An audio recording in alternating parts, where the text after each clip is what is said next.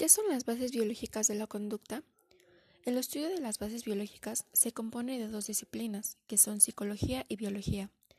Trata de entender los procesos mentales desde el origen biológico tanto el psicológico. Para comprender el tema es necesario conocer el cerebro, que es donde dichos procesos mentales suceden. Para conocer el funcionamiento del cerebro es importante conocer el sistema límbico.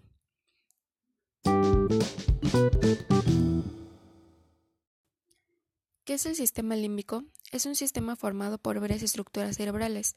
Este se encarga de regular respuestas fisiológicas frente a estímulos, es decir, instintos. Está formado por el tálamo, hipotálamo, hipocampo, amígdala cerebral, cuerpo calloso, septo y mesencéfalo. El sistema límbico es caracterizado por su función con la aparición de los estados de ánimo o instintos, tales como miedo, enojo, felicidad, entre otras. El hipocampo está situado en el óvulo temporal, tiene forma de caballito de mar y es la principal estructura ligada al hipotálamo en la regulación de los procesos básicos. Desempeña un papel vital en el aprendizaje y consolida la memoria. Un daño en, en esta zona y puede producir hipoxia o encefalitis y a largo plazo Alzheimer. El hipotálamo, junto con el tálamo, forma el lisencéfalo, se encarga de controlar funciones vitales y controla el sistema endocrino y el sistema nervioso autónomo.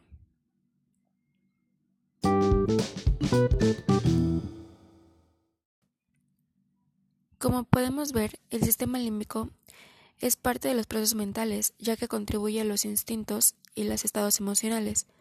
Pero además de instintos y emociones, el cerebro también cuenta con funciones específicas, que son distribuidas en lóbulos y hemisferios. Vamos a hablar primeramente de los hemisferios, los cuales son hemisferio izquierdo y hemisferio derecho.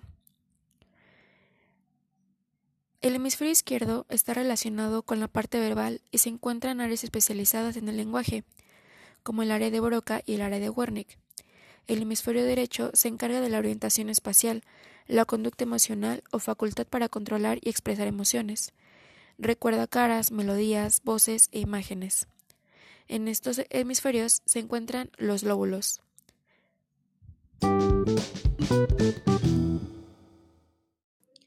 ¿Qué son los lóbulos cerebrales? Se dividen en cuatro, los cuales son lóbulo frontal, lóbulo parietal, lóbulo temporal y lóbulo occipital.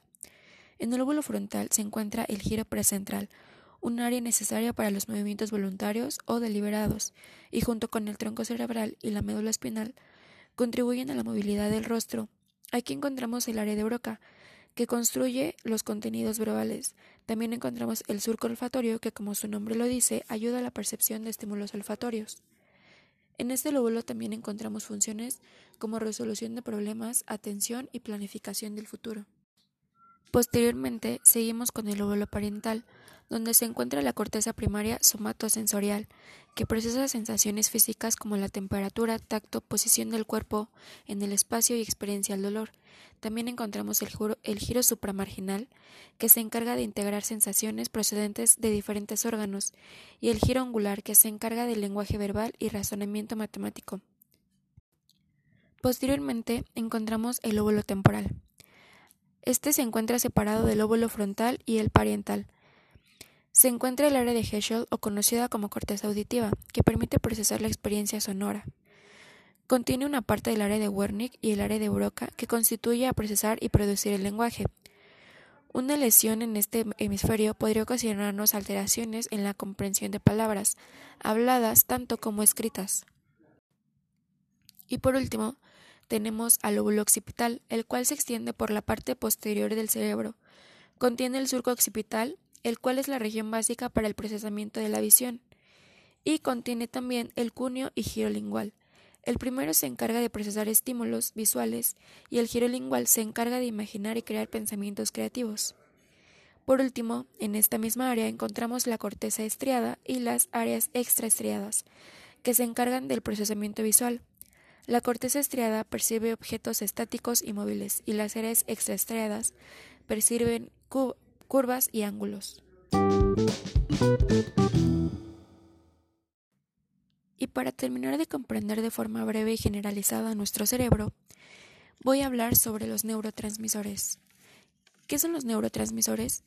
Son aquellas sustancias químicas que genera nuestro cerebro y cumplen una función de mensajeros. Se clasifican como excitadores e inhibidores.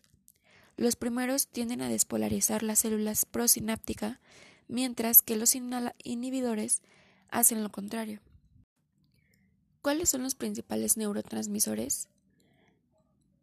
Tenemos la acetilcolina, que actúa a través de la estimulación de dos receptores, el nicotínico y el muscarínico.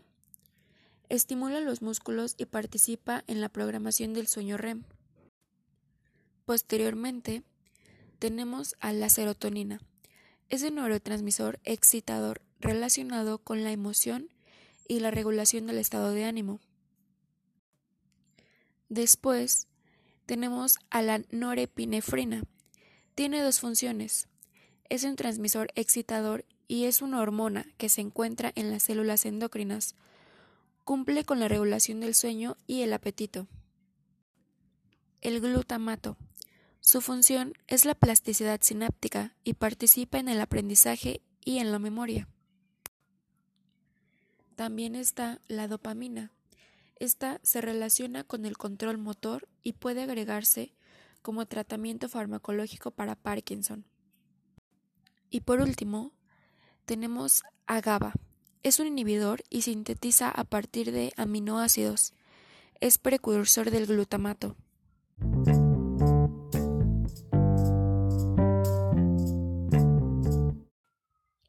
Para concluir, como podemos ver, el cerebro tiene diversas funciones, como segregar sustancias, actuar bajo estímulos, entre otras, como las ya mencionadas.